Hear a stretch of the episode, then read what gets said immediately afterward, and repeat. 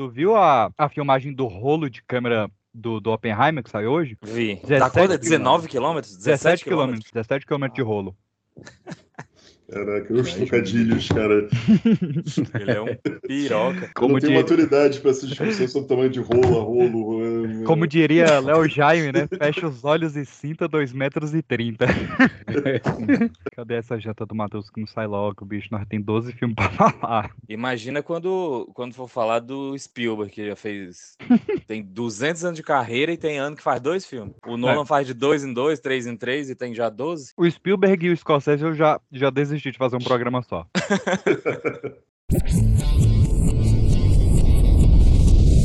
Você está ouvindo o Pipocast, o podcast que é um estouro.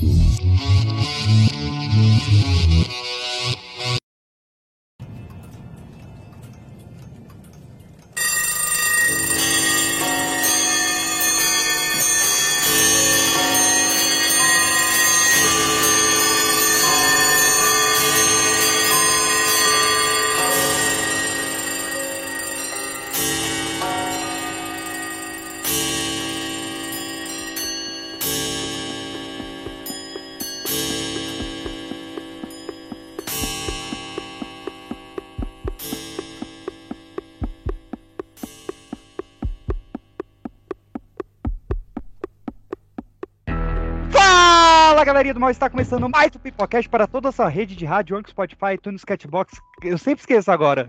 No SoundCloud, tem rádio, tem site, tem tudo aí. Porque hoje, meus queridos, estamos aqui com um programa da nossa série a série Cinema e TV, onde nós destrinchamos toda a vida e carreira, seja de um diretor, seja de um ator, seja de uma série de TV realmente.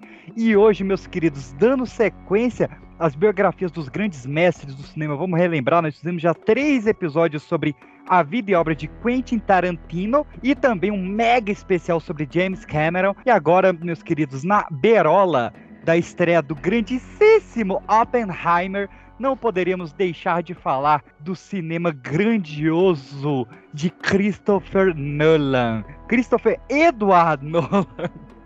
E para falar sobre essa grande viagem de ego, moralidade e tempo, estamos aqui com Alan Sanderson. Fala galera, aqui é o Wallace Anderson e, cara, o Nolan, gênio, né? Mas eu acho que todo filme ele tenta organizar ali o tempo e mexe com essa estrutura. E eu acho que quem já melhor explicou isso, que a gente pode discorrer depois, vai discorrer, discorrer disso depois no, no episódio, mas foi o João Grilo, né, no Alto da Compadecida. Porque o Nolan nos últimos filmes, ele tá tentando fazer o desacontecido, né? Ele tá sempre tentando impedir o acontecido que ainda não aconteceu. É incrível. A referência do Sassuno sempre me pega em vários níveis dos sonhos. Também completando essa turma, estamos aqui com o Lucas Nogueira. Fala pessoal, prazer estar aqui de novo, agora para falar sobre o meu diretor favorito, é Christopher Nolan, e eu só queria deixar uma filosofia para vocês que é a seguinte: eu acredito que aquilo que não nos mata só nos deixa mais estranhos. Quando você falou diretor favorito, eu falei, não, é porque nós vamos falar de Homem de Aço hoje, né? Que é do Snyder. Diretamente do Rio de Janeiro, estamos aqui com o Matheus Volnucci. Saudades da toda nação nerd, que é o Matheus Valnucci da Terra Nédica. E o verdadeiro grande truque não é ser o melhor artista, mas sim encantar o brilho nos olhos das pessoas. Olha que bonito esse filme. Olha. O grande truque são os amigos que a gente faz pelo caminho. Fez um remendo aí. no- e dentre os amigos que fizemos pelo caminho, estamos aqui com Cadu Navarro. Imagina o universo como uma folha de papel. E se você pudesse dobrar essa folha para chegar do ponto A ao ponto B em um tempo quase zero? Diferente do tempo nos sonhos, em que alguns minutos podem parecer dias, ou mesmo um sonho dentro de outro, em que algumas horas podem parecer anos. E você acaba precisando de uma entropia reversa para voltar ao início de tudo, mesmo que isso signifique o fim. Mas pouco importa, porque daqui a pouco eu já terei esquecido tudo isso, menos a mágoa que eu tenho pelo PX por nunca ter me chamado para gravar sobre Tarantino. Olha só! Beleza! A maior lavagem de roupa suja da história. Essa eu incluí agora, no finalzinho, agora, porque você mencionou. Caraca, bicho. Mas a gente pode voltar no tempo e Pode. fazer isso. E ainda dar uma surra no PX. E estreando para falar da vida e obra de Christopher Nolan, estamos aqui, Jason Costa. fala galera, tudo certinho? Muito antes do Nolan, a Xuxa já tava gravando música ao contrário. É verdade. Ah, então é isso. Vamos destrinchar toda essa carreira desde o seu início na faculdade até o filme mais recente. Meu nome é Pedro PX e minha vida é um eterno início de carreira do Nolan. Um dia eu tenho insônia, um dia eu tenho amnésia, outro dia eu acho que eu tô sendo seguido e todos os dias minha ex tá tentando me matar. Isso é aquelas cachaças coloridas, peixe.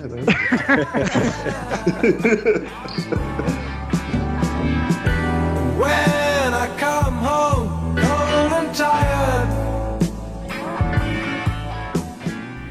Sou fascinado por nossa percepção subjetiva da realidade, que estamos todos presos em um ponto de vista muito singular.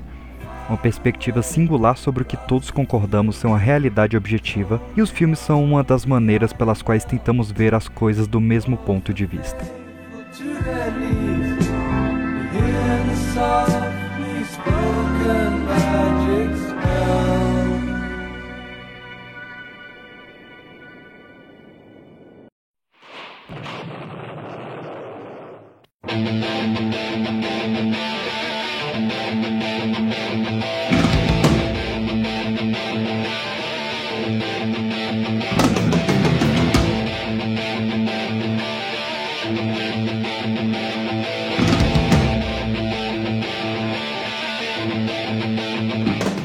Vamos lá, meus queridos, falar da vida e obra desse cara que todo filme tem um protagonista, a maioria dos filmes, na verdade, né? Tem um protagonista branco, bem vestido, com cabelo penteado pra trás e que lida com a morte da esposa. Ele começou ali na- em Londres, na Inglaterra, né? ele nasceu em julho de 1970, daltônico, canhoto, ou seja, na Inquisição ele ia pra fogueira, totalmente avesso à tecnologia desde o moleque, nunca conseguiu gostar nem de internet, nem de telefone celular, nem de e-mail, nem nada. E desde criança ali ele começava a filmar os seus bonequinhos, fazer filmes com a sua Super 8 ali de bonequinhos, e tudo muda na vida desse cara. É a terceira vez que a gente está contando isso aqui. Tudo muda na vida dele quando ele assiste Star Wars em 1977. E até que ele dirige um stop motion com seus bonecos de Star Wars, que ele chama de Space Wars, né?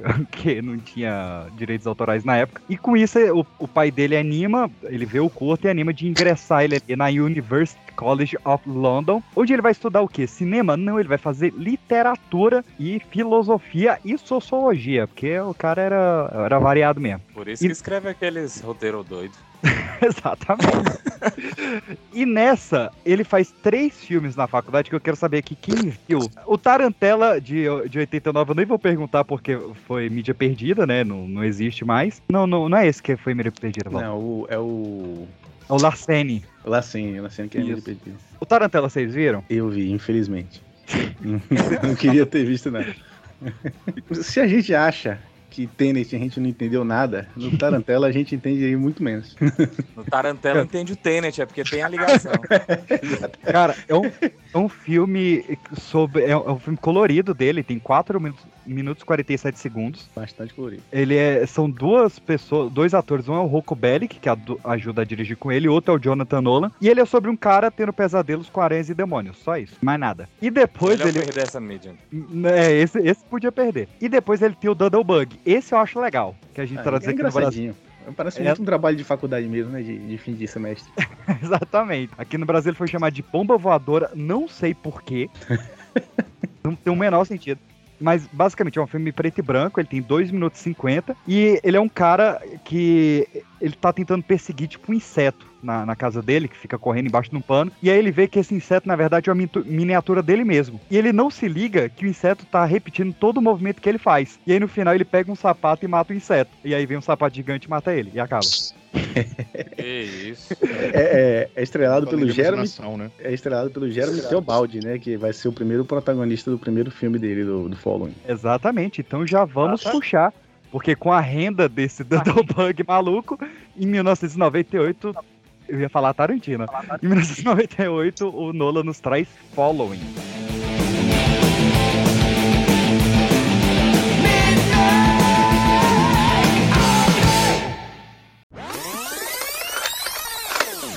É curioso ver como os filmes realmente chegam até Christopher Nolan. Seja por um conto escrito pelo irmão, um livro presenteado por um autor e fã do seu trabalho, ou até mesmo como uma sugestão de um dos atores com que ele trabalha. Ao encerrar as gravações de Dunkirk, Robert Pattinson decide agradecer o diretor com um exemplar do livro Prometeu Americano, A Vida de J. Robert Oppenheimer.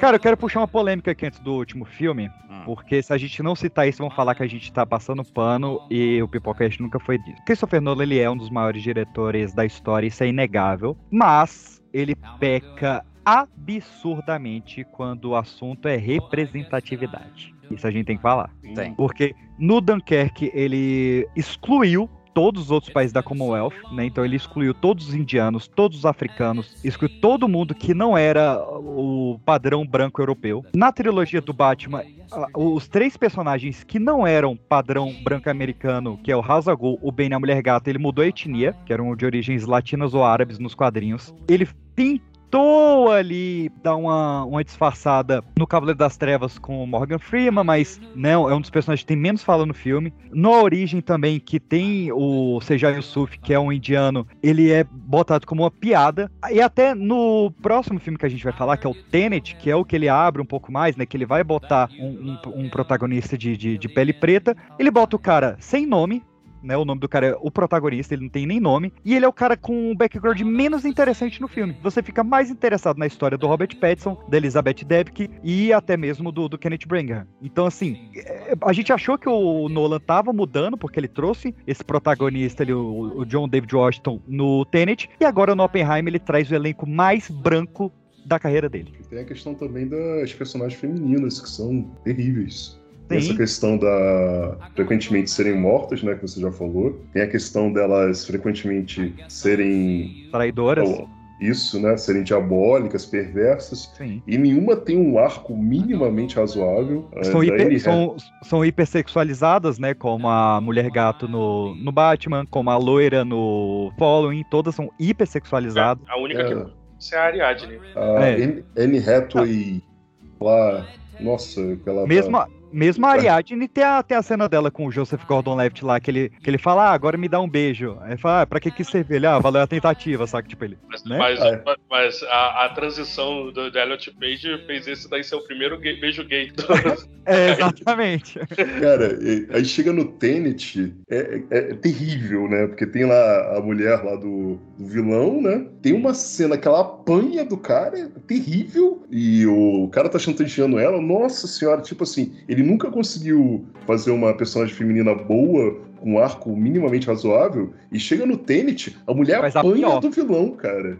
E, Não, e ele apanha e ela é chantageada por ele. Nossa, é muito ruim, É, cara. é uma, é uma personagem que ela, ela foi reduzida a esposa e mãe. Ela não tem um arco maior do que esse. Uhum. Ela não tem nenhum background maior do que ela ser a, a, a mãe preocupada com o filho e a esposa que apanha. Só isso. O cara resumiu ela a isso no filme. E assim, pô, Elizabeth Debit, cara, ela, ela foi a Isha no Guardiões, ela foi a princesa Diana no The Crown, essa mulher tem um range de atuação absurdo. E foi reduzida a isso. Aquela cena, cara, que vergonha, que o Kenneth Branagh chutando ela no chão e falando, yeah! Porra, aquilo me dá uma vergonha essa cena. Cara, não, cara. O Nolan re- regrediu aqui, cara. O que, que é isso, cara? Ele regrediu em tudo. Em tudo, ele voltou a ser verborrágico, autoexplicativo em tudo do filme. Ele, ele, ele, ele começou a errar continuismo, ele começou a, a ter furo de roteiro. Pô, cadê o cara que contratou a cientista da NASA pra fazer o, o Interstellar? Que, que tá errando questão básica de termodinâmica e de, de, de entropia agora. A gente chegou com o pé na porta em Tenet, assim mesmo? O Tenet, ele, ele me irrita, porque, eh, diferente de, de Inception, que é complicado, eu acho que o Tenet ele é complicado num nível que. O cacete, cara, esse cara só quer ser complicado. Aí você vai. Se você não entendeu, apenas sinta. Eu sinto muito. Cara, Ele botou essa no filme. Se você não entendeu, apenas sinta. Caraca, aí Cara- você vai ver sobre o filme, o cara faz. Gente fazendo gráficos pra explicar que quando tá indo, quando tá vindo, porque eu. Ah, não, cara, eu acho que Tenet ele perdeu a mão. Eu ó, adoro o Tenet. eu, eu separei uma cena aqui, Cadu. Você me explica por que, que essa cena tem que ser assim. Cara, eu tô no time do Cadu, eu curti Tenet. Eu gosto também. Vamos ver se você curte até o final desse episódio. Porque nos, nos primeiros 15 minutos do filme, eu, eu, eu anotei cena a cena. Como é que é? Ou cena a cena, frame a frame, como é que é essa cena. Chega a cientista lá e ela mostra a bala voltando pra mão dele. Aí ela. Faz o né, tiro. no primeiro 15 minutos? É, é, não, a cena começa em 15 minutos de filme. Ok. Isso que eu quis dizer. Em 15 minutos de filme, a cientista vai lá e mostra a bala voltando pra mão. Aí ela dá um tiro e a, a bala volta pro, pra arma, né? Eu nem vou entrar no mérito que a, a bala volta pro pente, sendo que ela não carrega, então a bala era pra estar no cano e não no pente. Não vou entrar nem nesse mérito de, de falha de continuismo. Aí ela mostra, de novo, a bala indo pra mão e ensina o cara. Ah, faz assim, beleza. Aí ela mostra a mesma cena numa câmera, indo e voltando, indo e voltando. Ó, você entendeu? Tá indo e voltando agora. Beleza. Ela fala, ó, essa tecnologia não existe, que ela vai ser criada no futuro. E o cara fala, beleza, entendi. E aí ele vai e faz a gente pegar na mão. E não para. É repetindo, repetindo, repetindo. E aí ele vai e aí começa a atirar de novo. De novo ele atira e puxa a bala de volta com a arma. E ele vira para ela e pergunta: Mas o que que tá acontecendo? E ela fala: Você não tá atirando, você tá recebendo a bala. Ô porra, ela acabou de te explicar isso. aí ele fala: Uou! E depois ele, ele questiona: Mas essa bala parece que foi feita hoje. E ela explica de novo. Não, mas essa bala só vai ser invertida no futuro. Caraca, velho. São quatro minutos, tem quatro explicações do mesmo conceito com a mesma fala. Mas você quer apostar comigo que tem um monte de gente que ainda assim não entendeu?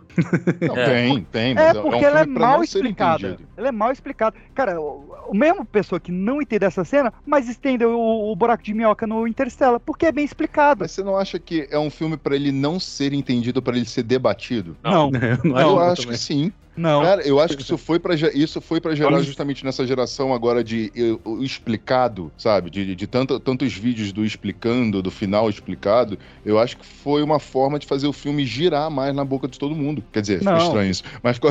O Inception, o Inception é isso. O Inception é um filme pra você discutir. O peão, que a gente nem falou, né? O peão no final do Inception é beleza. É um filme pra gerar discussão, pra gerar vídeo de teoria. O Tenet, ele gera discussão até hoje. O Tenet Até ele hoje. não é cativante, ele não é cativante para gerar discussão para 2030. Mas eu acho que a jogada que ele tentou fazer, se o Inception pré-YouTube ele gera discussão até hoje, vou fazer um filme que ele vai gerar discussão para mais 10 anos também. Só não deu muito certo porque ele não é cativante. Como uma Inception, merda. entendeu? Não- Eu acho, eu acho o seguinte, o, o, Peixes falou do, do Interstellar que dá aquela aulinha da quinta série, beleza, todo mundo entendeu. Mas eu acho que é muito mais.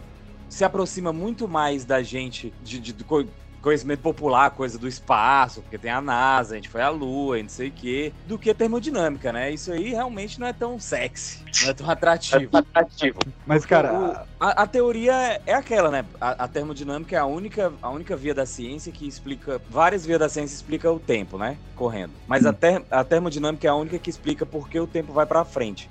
Que é a entropia, né? Que a coisa parte de uma coisa organizada pra desorganizar. E lá eles arrumam um jeito de organizar de novo. Que é impossível, Sim. porque uma vez caos, já Isso, era, né? impossível mais ou menos, né? Porque o, o- nessa cena que eu falei, que a, que a menina é didática ao extremo absurdo, se você olhar atrás, tem um, um quadro branco onde tem, cara, que vergonha.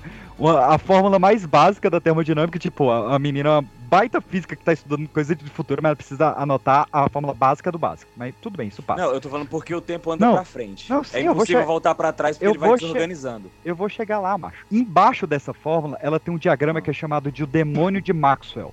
É isso que explica porque é impossível. Pode falar.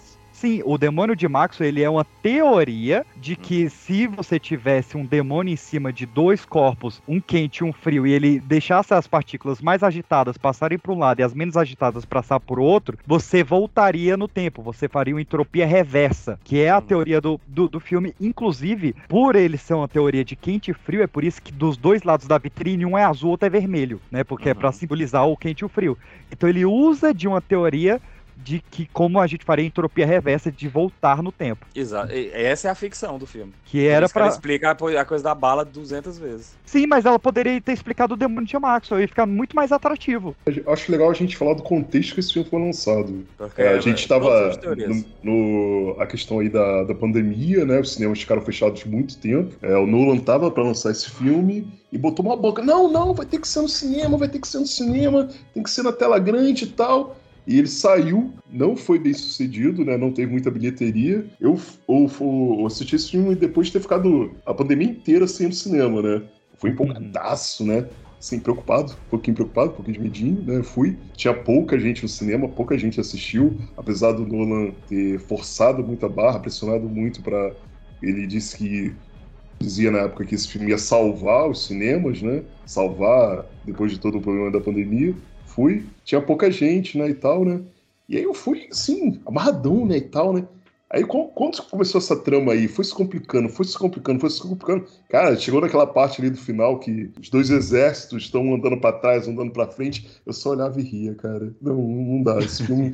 Cara, eu adorei o filme todo. O Cris odiou. O Cris tava comigo, ele falou, cara, ele... E assim, eu falei, você não pode xingar muito não, porque você adorou Inception e Interestelar. Então, dá uma chance pra depois você entender. E quando a gente viu aquele Sessão Nerd, que eu até contei pra você, PX, que eu acho Sim. um dos melhores vídeos daquele garoto do Ranieri, Eu deixei Cara, pra eu depois da melhores- gravação. melhor explicação de Tenet ever. Ever, Ah, me- assim, me tanto. passa Então, aí que eu preciso. vou passar aqui. Cara, ó, eu, eu separei várias picuinhas que eu tenho com esse filme. Primeiro, a trilha sonora. Cara, eu amo todas as trilhas dos filmes do Nolan, seja Hans Zimmer ou não. E tem. A gente citou várias que tem trilhas que elas são feitas pra ser incômodas.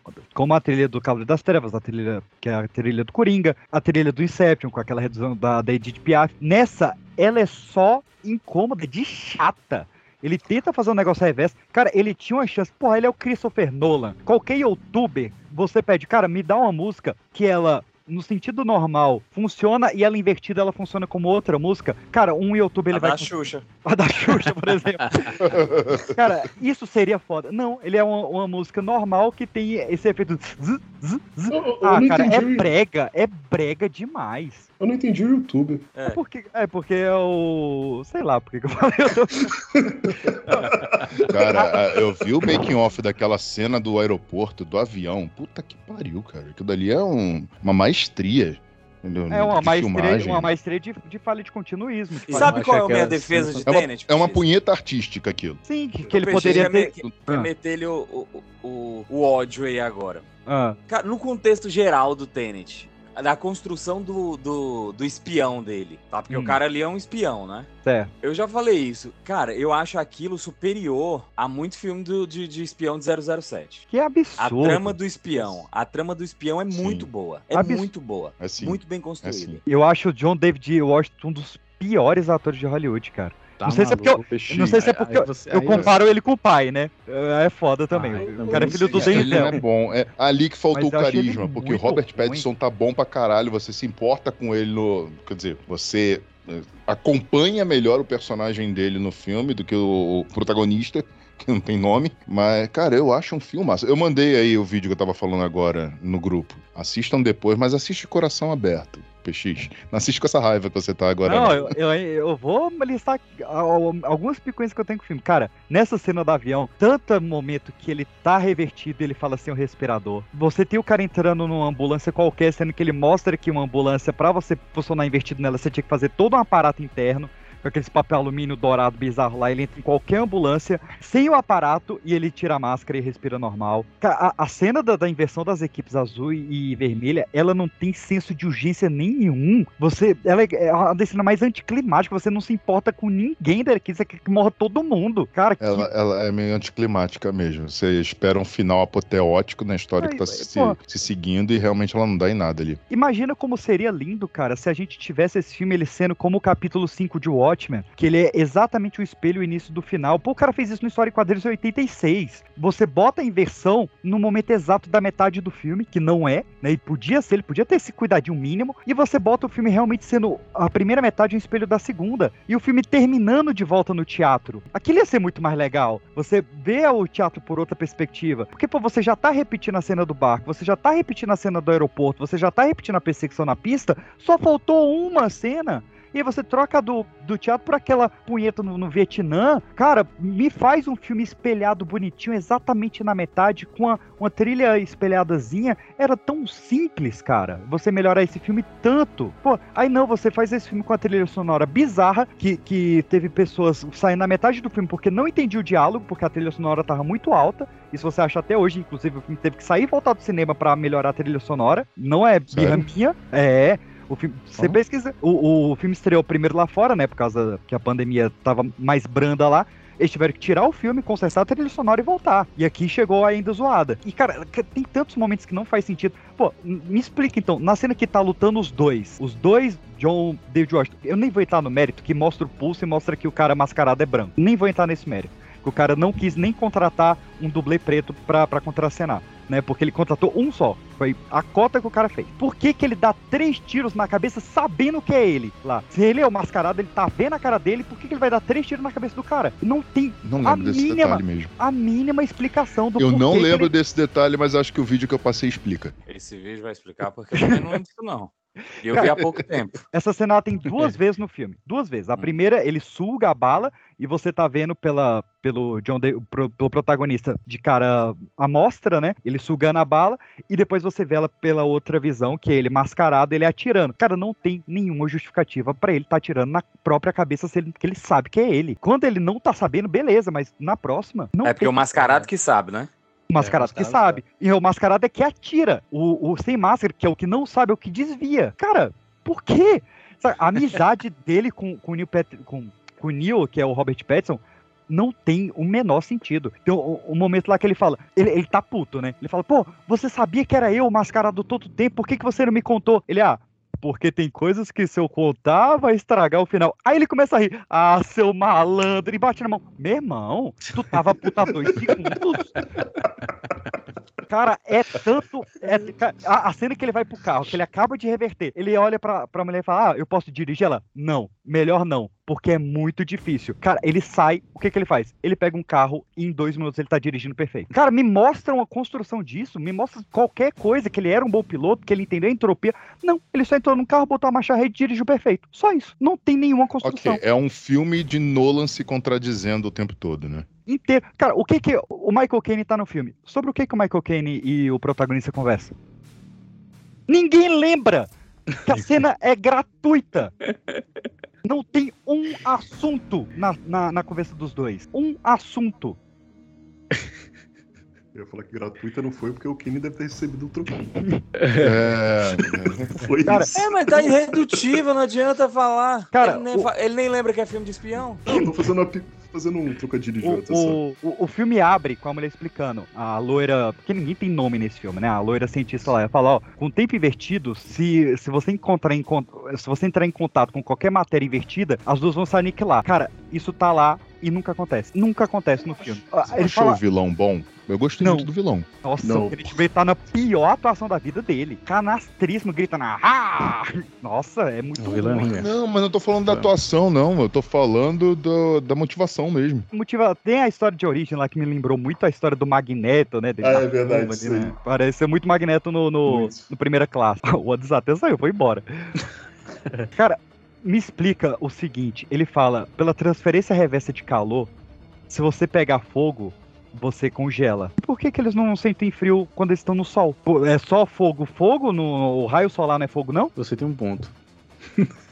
Cara, Mas, Imagina o- se, ele, o- é, se ele faz isso. Mas, ô PX, é, eu acho que ele fez uma trama muito complexa. E se ele fosse se preocupar, eu acho que ele fez um trabalho muito Se não bom consegue, complexidade meu que querido, colocou. não faz. Se não consegue, não faz. Espera até você conseguir, como ele esperou com vários. O Incept, ele não falou que ele, ele fez a trama com 16 anos e esperou 15 anos pra fazer? Faz de novo, espera de novo. Se não vai conseguir, você vai fazer com esse tanto de erro? Não faz. Cara, ele, ele fez, o Memento é perfeita a montagem de inversa. Você não tem um erro de continuismo no Memento. Como é que o cara, 20 anos depois, me faz um filme tão furado? Não parece ser o mesmo cara. O, o mesmo cara que, que contratou o cientista da NASA pra fazer Interstellar, fazer o filme com tanto erro de física depois, saca? Cadê? Como é que o cara regride tanto? Será que ele tá cansado? Quem Cara, tá eu acho- cansado sou eu. Eu, acho que tem uma questão que quando a história é boa, quando a história é cativante, você perdoa muita coisa. Eu perdoo um monte de coisa Interstellar lá que eu acho. Nossa, os. A Anne Hathaway tem uns momentos que elas falam uma coisa, ah, não sei o que, pelo amor tal. Eu acho ruim. Mas como um todo, a trama é boa, a trama é interessante. Agora o Tenet, cara, não tem, não tem. O, o personagem protagonista, qual a motivação dele? Por que, que ele tá fazendo aquilo? É, é- é isso. muito ruim, cara. É muito ruim. Não, de tudo, ninguém ali, a não ser o Kenneth Branagh, que é o único cara que mostra, o, o Robert Pattinson, você não entende por que, que ele tá fazendo aquilo. Não entende. Você não entende nada mesmo. Eu falei, Por que que é essa- ele- quem é essa galera? ali? Você tá me convencendo que o filme é ruim, eu gostava do filme, eu cheguei aqui gostando do filme. Por que, que ele tá lá? Por que, que ele tá Onde é que ele começou? Ah, porque ele é um paradoxo que um cara vai treinar o outro, que vai treinar o outro e o conhecimento você não sabe E é ele mesmo. É, beleza, a teoria é boa. Mas me dá a prática, saca? vários filmes do Nolan teve esse paradoxo bem construído. Você, pô, a gente falou aqui o tanto que a gente chorou com a construção do Cooper e da Murphy, o tanto que foi lindo o Shelby no Memento. Ninguém liga pros personagens do Tenet, cara. É, dava pra ter explicado o Tenet no. Em vez de ser naquela saleta lá do, da bala, que já começa ali, né? Uhum. Podia ter uma reunião, como eu, eu falei de. Como eu bati na tecla do espião e do 007, que aquela construção de espião realmente é muito boa. É, podia ter uma sala dessa, né? E falando e treinando, sei lá. Hum. Antes dessa, de- dessa coisa da bala voltando. Da bala que. Do, do desacontecido, né? A bala que não foi tá voltando. Cara, um filme do James Bond, ele te apresenta 15 gadgets que E- não existem no mundo e você compra todos. É, o mas. James Bond, o protagonista é carismático. O Sim. ator sempre É. é extremamente carismático. Esse filme, o cara. Se- sempre carismático. E faltou isso. Mas assim, o, o James Bond, ele sempre tá querendo pe- pegar o cara no, numa mesa de jogo, né? Não, só no Cassino Royale. É o único filme que tem mesa de Ele- jogo. De 25 filmes, só tem uma cena de mesa Não, de jogo. Eu tô exagerando, Peixe. Ele te- sempre tá bebendo lá. Quer batido ou mexido? Não existe isso no 017? Cara, isso, a- se pegar o Daniel Craig, só vai acontecer nos dois últimos filmes. Nos três primeiros, ele pede outra bebida. Não, ele você- tá? Não, tá, mas isso é, isso é tradicional de todos os 007. Sim, É. dos antigos, dos É. antigos. O que Martini foi, batido. Que foi desconstruído agora na, na nova sequência. Que ele, Hum. ele começa pedindo outras coisas, aí ele vai experimentar esse mexido e não batido no segundo filme, pra no Hum. terceiro ele começar a pedir isso. Hum, É porque esse teve o um filme argumento. que a Heineken pagou pra é ele, o drink pra ele beber Heineken. Exatamente. Ah, é? Sério, a Heineken pagou. Falou, o vai beber 007 Martini, vai beber Heineken. O 007 sempre foi filme de marketing, por isso que ele dirige um, um Austin Martin, por isso que ele tem o relógio Rolex. Bom, vamos esperar então que Oppenheimer seja uma redenção do Nolan pelo Tenet? Por favor, por favor. Porque. É, que não seja um dava novo Dunkirk? Não, Um que Dunkirk pro- com um nuke explodido no Novo México? E que. Pois é, o Dunkirk eu achei fraco. Eu, eu acho, eu espero, como é um, é um filme histórico, de uma parada muito séria, que envolveu morte de muita gente, ele não vai rebuscar muito. Eu espero.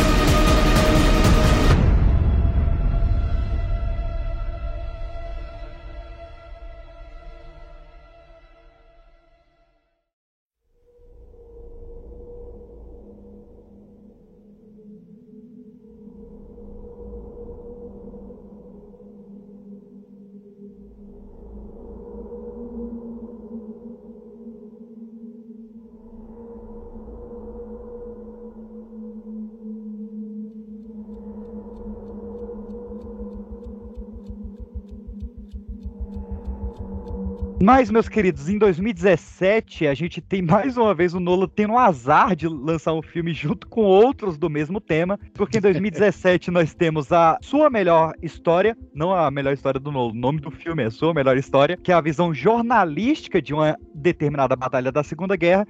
A gente tem Destino de uma Nação, que é a visão inglesa de uma determinada batalha, e a gente tem Dunkerque, ou Dunkirk, ou Dunkirk, que é a visão francesa da Batalha da Praia de Dunkerque.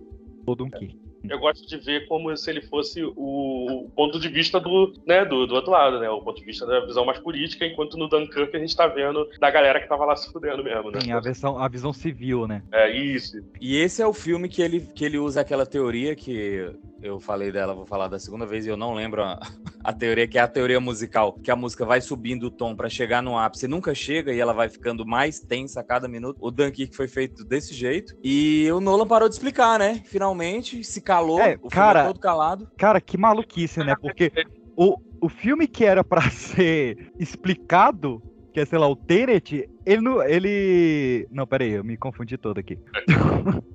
o filme que era pra ser complicado, que é o, o Inception, ele explica demais. O filme que era pra ser simples, que é o Dunkirk, ele não explica. Ele faz confuso. O filme é uma maluquice. Eu amo esse É, filme confuso, demais. confuso. Acho Dunkirk, can- acho Dunkirk cansativo. Mas ele te, ele te coloca na batalha, né? Ali. Mas É- eu, é eu achei isso que ele fez. que faltou um pouco de tensão, porque essa batalha é uma parada muito tensa, muito mais tensa. E eu não, não senti tanta tensão quanto deveria. Ah, eu fiquei tenso. Esse- eu fiquei esse- tenso, cara. É, Você, você assistiu em casa ou no cinema? Eu? Eu vim em casa. Cara, eu vi no cinema. E esse, esse aí é filme pra ver no, no IMAX, na melhor sala, na maior sala, mesmo meu tamanho. Ah, É uma vi- experiência incrível, cara. Eu vi no O som desse A53 filme e foi lindo. Esse filme tem um áudio inacreditável, assim. Tem. Eu, eu, dava, eu levava susto com as bombas no, no cinema. Dava os pulinhos, cara. É, o áudio desse filme é fenomenal. É, É experiências Que ano que é esse imersivas que eu filme já tive. 2017. É, e aí, 17. Eu perdi esse filme, acho que eu tava lá em Orlando. Aí Ora, mas perdeu disso. todas, hein? Não, não, calma, calma. Eu perdi ele no cinema lá Aham. e eu não quis ver depois porque, porra, eu pensei, é um filme que vai ser chato pra eu ver em casa. E o Jason sempre falava isso, do, do, do som e tal, tudo mais. Quando foi a volta do cinema depois da pandemia, eles colocaram no IMAX. Dunkirk. Foi Aham. o primeiro filme que eles colocaram no cinema, na, na, na volta do cinema. Antes do Tenet. E eu fui ver, tava vazio, assim. Até eu fiz um videozinho, mandei pro Jason. Falei, cara, eu tenho um IMAX só pra mim. Posso sentar em qualquer lugar. E ainda, assim, é um puta som do caralho. Realmente é, é- é uma imagem, um visual fantástico. Mas ainda assim eu achei um filme muito cansativo. Como você falou, é um filme meio louco de você entender, de você se, se pegar ali a história, a trama. Eu não sei. Não, não consegui. Eu não, eu não sei te contar a história, se você me perguntar. Acho que é Então, o filme mais esquecível do Nolan. não, isso com certeza. É o filme que não É. tem. Você não fala assim, aquela cena, aquela frase. Eu não lembro o nome de nenhum personagem. Não, realmente, o nome de personagem eu não lembro. Mas, pô, a cena do, do tiro ao alvo no Bolt, cara. Eles estão lá terça, o cara vai atirando e vai começando a entrar água no navio. E eles acham que o cara é traidor e fala, tu é alemão, alemão. Fala alguma coisa aí quando o cara fala que ele é francês. Véi, eu acho muito foda. A cena da chegada dos barcos civis com, com, com a bandeira da, da Inglaterra, tipo, mostrando que não era um, um barco só, que todo o povo veio resgatar. Eu acho lindo demais. Acho que a cena que, pra mim, mais me- memorável é a cena na. Como é que chama no mar? Que tem aquela pontezinha que vai É o mole, o mole. Mole. Isso. Aquela cena aí deles agachadinho, abaixadinho, só os capacetes assim, o avião passando. Nossa, Nossa, aquela cena é foda. lindo. Mas assim, Essa mim é cena- só essa. Essa cena eu achei mais legal no trailer do que no filme em si. No trailer é uma tensão do cacete. Essa É cena. uma, uma das cenas com mais figurantes da história do cinema, né? Foram 1.500 figurantes num único take. Caraca. haja lanche. Tinha uns dummies voando nas bombas. Caraca, o Ah, trem. isso, jeito. Isso é muito maneiro, isso é muito maneiro. é. Isso aí era, o- era canônico do Podquicks, o trem do Jason. Eu posso mutar ou pode passar o trem. Ou o trem do Pode passar o trem. Assim, é, eu- é um filme de guerra, de, de história. aí, e vários filmes do, do Nolan tem trem, né? O Batman Begins tem trem, o Inception tem trem. Pode mutar, Jason, pode Que mutar. isso, mas tá na estação? Sempre alguém pergunta isso. Eu disse pra deixar, porque eu, Eu pensei que era aquela isso de- distância. Eu sempre usava isso de piada pós-crédito quando eu editava o Podquicks. É, Já, perguntaram se eu moro na linha. Mas eu, eu acho curioso esse filme, o elenco, né? Porque é o primeiro filme dele desde a Amnésia que não tem o Michael Caine, finalmente. Mas tem o Tom Hardy de máscara de novo, tem o Cillian Murphy maluco de novo. Só que ele traz todo um elenco novo, né, cara? O, o filme Whitehead e o Tom Gillian é o primeiro filme dos dois. O cara traz Harry Styles, cara. Onde é que a gente imaginou que ia ver Harry Styles no filme do Nolan? Preferia não ter visto, mas tudo bem. Que isso? Ai, que eu não sabia disso. Tem o, o Barry Cogan, que pra mim é um dos caras mais cara de maluco É da o, é o Barry? Cogan que morre, que tem duas crianças. Uma morre. né? Barry Cogan É. morre. E o Kenneth Branagh, num dos melhores trabalhos da vida dele, cara. Quando ele, ele chora vendo a, a frota dos navios civis vindo, é lindo demais. Cara, tem, tem uma questão também nesse filme, que é a questão das três linhas do tempo, né? Sim. E eu acho que, cara, não acrescenta nada pro filme, assim. Ah, eu acho que, velho, é, um- é o roteiro mais genial dele por causa disso. Que a gente tem o, o roteiro que se passa no ar, ele se passa durante uma hora. O roteiro que se passa na água, ele se passa durante um dia. E o roteiro que se passa na Terra, ele se passa durante uma semana. E os três convergem no, no terceiro ato. Eu acho inacreditável. Ô, ô, ô, Cadu, isso é exatamente o que a gente falou que acho que a gente tava falando do, do Insônia, né? Que o Insônia é chato porque ele é contado de forma linear. Se tivesse né, bagunçado a cronologia, seria um filme mais interessante. É mais ou menos isso daí. O Dunkirk ele olhou e falou assim: Caraca, né? Tá, tá chato. É, o, o- e se eu, eu, eu botar três coisas, três linhas do tempo acontecendo ao mesmo tempo? Aí sim, hein? Aí vem eu acho que isso atrapalha demais. O Cadu falou do, do, do Memento, né? Que ele não, não tem tempo de ele, é, gostar dos personagens. Aqui, muito menos, porque são três linhas e são três histórias Não, não, foi do contadas que following. você. Foi do following. Do following, né? Aqui são três linhas e você não se apega a nenhuma delas. Você não E se eu me apega a ninguém. apego. Aí é problema seu, que me porque, Você... É porque É que vocês- senão, não, senão não ia dar. A gente, ia- a gente ia ter a presença da aeronáutica só no final do filme, aí realmente não ia dar pra se apegar a nada. Pô, Exatamente. A, a história toda do barco ia ser só no final também, né? Do, é. Pô, o que, que a, A cena é quando acaba o combustível do, do Tom Hardy, cara, que ele fica com o motor desligado, planando em cima da praia, e você vê naquelas. Nossa, aquilo é lindo demais. Eu, eu falo, cara, sem exagero nenhum, eu achei o filme com a fotografia mais linda de toda a carreira do Nolan. A mais linda. Melhor do que Interstellar, melhor do que Cavaleiro das Trevas. O que o Hoyt Van Hoytman faz nesse filme, que é o cara que ele tava vindo, né, do Her, do Spectre. Ele fez do Interstellar, fez Tenet, tá fazendo Oppenheimer e fez o Não Não Olhe. E, e, cara, o que ele faz nesse. no Dunkirk, cara, é muito bonito. Cara, esse- negócio do encontro da linha do tempo, eu gosto quando a, a linha do tempo do ar se encontra com a, com a do mar, que é quando tá tendo a batalha, né, no, no ar lá do- dos aviões inimigos e tal. E aí você tá vendo o barco, né, e o cara, o capitão do, do barco, que é o velhinho lá, o avô do, do- do personagem, ele falando, "É, sim, sim, esse piloto é muito bom, que não sei o que e tal. E aí depois ele salva o que caiu, né, e tal. Pô, Sim, eu- que, porque ele tá focado porque o filho dele morreu uma semana antes e ele era piloto, né? E aí por É. isso que ele tá tão focado em salvar um piloto, que ele não Isso. pôde salvar o próprio filho. Lindíssimo, lindíssimo. Esse filme, ele, ele traz uma coisa que eu acho muito foda, que é a, a questão do, do trauma naval, né? Que quando ele resgata os caras, eles não querem descer no convés dos navios, É. porque eles estavam morrendo nos convés dos navios. É. Isso, isso me remete muito à história. Vou puxar de novo o Titanic aqui. Mas quando o Titanic naufragou, um dos navios que estava próximo ali era o Britannic que é uma cópia do, do Titanic, né? Ele é o Titanic eram três navios réplicas e a Inglaterra não quis mandar o Britannic porque ia fuder a cabeça das pessoas, né? A galera acabou de passar pelo naufrágio do Titanic, aí chega um navio réplica, o pessoal ia ter um um estresse pós-traumático gigante. E, e foi o que eu mais lembrava ali, quando o Cillian Murphy não quer descer no convés do navio, quando ele não quer voltar pra praia de Dunkerque, cara. Pô, filmaço. Só pontuando, o filme custou 100 milhões de doletas, faturou 527 milhões, perdeu o Oscar de diretor de filme de- e de direção de arte e de trilha, todos pro Forma da Água. Perdeu fotografia pro Blade Runner 2049, que eu acho muito injusto, eu acho a, a fotografia desse filme muito superior. Mas ganhou melhor edição, obviamente, ganhou edição e mixagem de som também. É, tem uma parte que me emociona, né, desse principalmente por causa dessa parada da, da morte lá desse menino aí, do Barry, do Barry Kogan, né, que, que é o Killian, o Killian Murphy que mata ele, né, por acidente, né, claro, tá, porque ele tá transtornado, né, Sim. e aí o outro, né, ele, ele dá um esporro nele, falando, não, ele tá, ele tá morrendo por sua causa, que não sei o que, e ele fica lá, caraca, se culpando pra caraca e tal. E no final, o, né, quando desce os outros pro convés, eles falam, ah, esse, esse cara aqui tá morto. Tá precisando ter Is that, Ah. mate? é, e aí o Killian Murphy volta assim, ah, ele vai ficar bem? Aí ele olha, sim, sim, ele, ele vai ficar bem. Aí ele, tipo, É. aí, aí ele fica sossegado, porque, pô, mano, ele, ele ia se matar ali, o cara. Ia. Ah, ele é um show de atuação do Cillian Murphy, cara. É, é incrível. Ele Cara, é bom ator, só é estranhíssimo, mas ele é bom ator pra caramba. Ele é.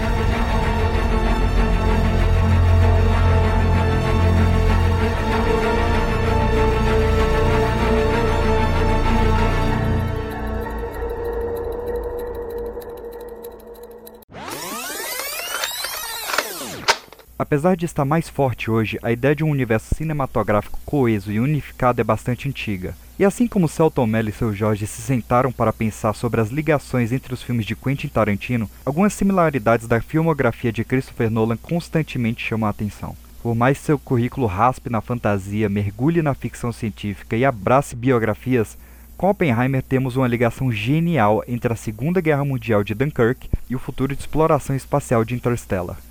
E como se não fosse bastante, ainda apresenta sua versão de Albert Einstein, o pai da relatividade abordada em Inception e Tenet. No idea. Oh!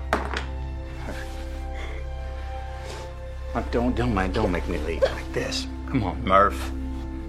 Don't make me leave like this, Murph.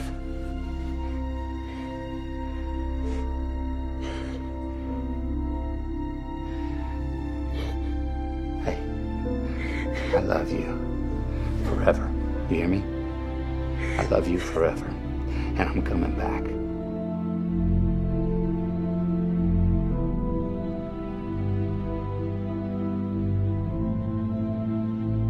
É, eu, eu choro quando vejo. Foi um dos filmes mais emocionantes que eu vi no cinema. Eu lembro que foi tipo fim de semana de estreia. A gente tinha conseguido no IMAX um lugar assim, bem no meio, sessão de 11 da noite. O filme acabou tipo uma e pouco da manhã. Cara, é, eu saí meio que com raiva do Que filme, de tão emocionante que era. Ah, tá. Não, Não, O filme ele começa já numa covardia dupla, né? Tanto pra nós quanto pro cinema, porque ele reaproveita cenas de um documentário que existe, né? Que é aqueles velhinhos falando da areia, aquilo é um documentário de 2012, que são velhinhos falando da, da tempestade de areia dos anos 30 dos Estados Unidos, que existiu de verdade. Sim. É, aquela coisa da plantação, da poeira tomar a plantação, existiu, né? Rolou isso. Sim, na década de 30, junto com a queda da bolsa. E, e e na época que o filme tava saindo, tava rolando isso na China. Pelo mesmo Ah. motivo, né? De queimadas excessivas, indústria, aquela coisa toda. Daqui a pouco tá aqui no Brasil também. Ah, rolou em São Paulo, né? Ficou escuro lá um dia desse. É, verdade.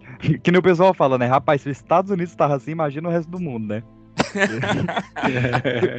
E, e eu acho muito foda como o, o filme ele começa a construir essa nova sociedade totalmente focada no agronegócio e anti-ciência, né? O filme é. Cara, é um filme sempre atual. Quando fala que a, a menina tá sendo suspensa porque ela tá defendendo que o homem pisou na lua, cara, aquilo é um detalhezinho tão bom. E quando o menino fala que. Quando ele vai contestar que o filho dele não vai entrar na, na universidade, que o cara fala que não precisa mais de, de gente Engenheiro. no ensino superior. No ensino, a gente não precisa de, de engenheiros, a gente precisa de outras Fazendeiros. É. Fazendeiros. Ele, ele fala, né? Eu ainda pago meus impostos. É, pra onde é que eles estão indo? Ele, não, pra faculdade. É.